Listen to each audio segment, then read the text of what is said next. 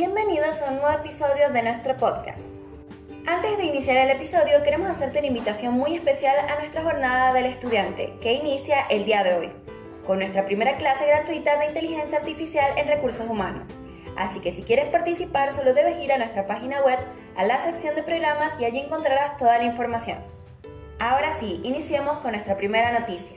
La misma es una noticia importante para todas las sociedades de capital en Argentina. Este viernes 22 de septiembre marca el vencimiento del plazo para cancelar la primera cuota del pago a cuentas extraordinario. Pero, ¿qué implica esto? La Administración Federal de Ingresos Públicos, más conocida como AFIT, estableció este pago a cuentas extraordinario mediante la Resolución General 5391.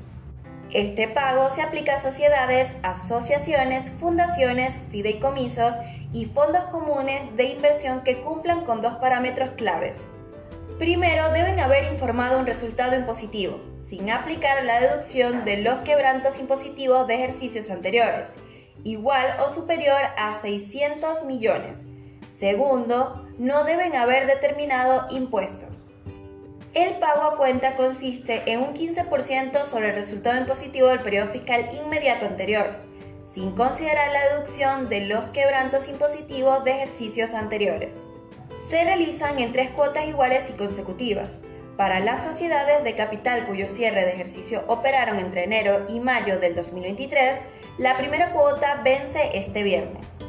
Para las sociedades con cierres de ejercicio agosto a diciembre de 2022, la segunda cuota también vence el mismo día. Y para las que cierran en junio y julio de 2023, las fechas de vencimiento de las cuotas serán en diciembre de 2023 y enero y febrero de 2024 respectivamente. Así que si tu empresa se encuentra en esta categoría, asegúrate de cumplir con estas obligaciones antes de que termine el plazo.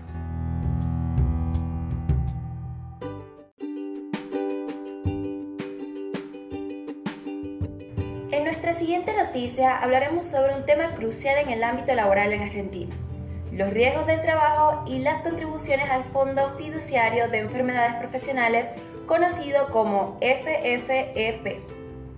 La Gerencia de Control Prestacional, a través de la Disposición 9-2023, ha establecido un cambio importante.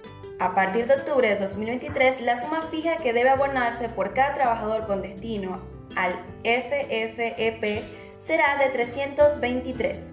Ahora, para entender esto mejor, primero recordemos que es el Fondo Fiduciario de Enfermedades Profesionales.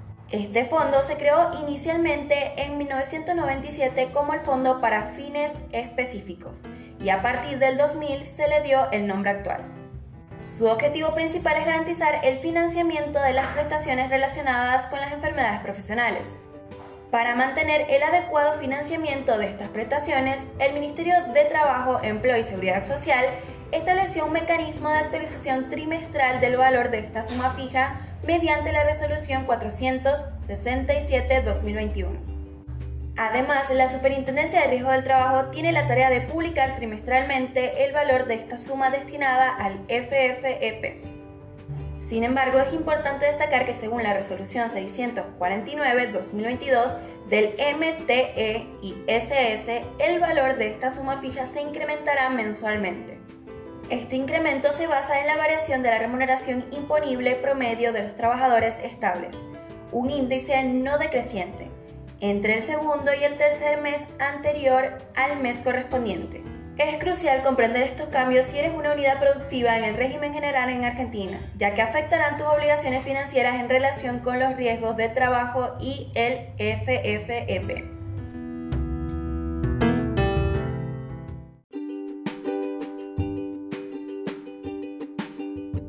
En nuestra última noticia de hoy hablaremos sobre un tema de gran interés para muchos trabajadores en Argentina, las devoluciones de impuestos en relación con el aguinaldo y las ganancias.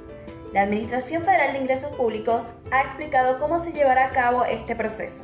Recientemente la FIC aumentó los importes de la escala progresiva y anunció la devolución de las sumas retenidas a cuenta de la segunda cuota del aguinaldo. Este cambio se produjo después del aumento del mínimo no imponible del impuesto a las ganancias a 1.770.000, equivalente a 15 salarios mínimos vitales y móviles.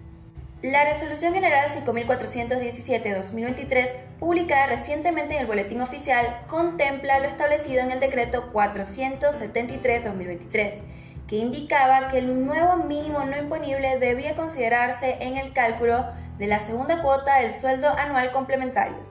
Según esta nueva normativa, si el valor promedio de la remuneración de un trabajador no ha superado la suma equivalente a 15 salarios mínimos vitales y móviles, la FIC deberá reembolsar la suma retenida a cuenta de la segunda cuota del SAT, junto con los haberes devengados en septiembre.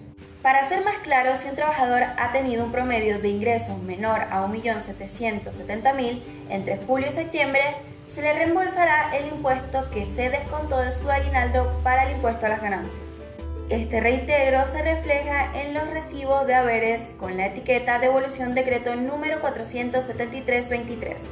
Además, esta nueva normativa también incrementa los importes de la escala progresiva para el impuesto a las ganancias.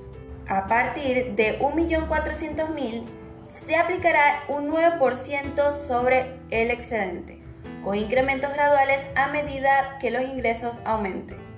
Estos cambios son importantes para comprender cómo afectarán las devoluciones de impuestos a tus aguinaldos y cuánto deberán pagar en impuesto a las ganancias, dependiendo de tus ingresos. Gracias por acompañarnos en este episodio y nos vemos en la próxima edición de nuestro podcast. Hasta mañana.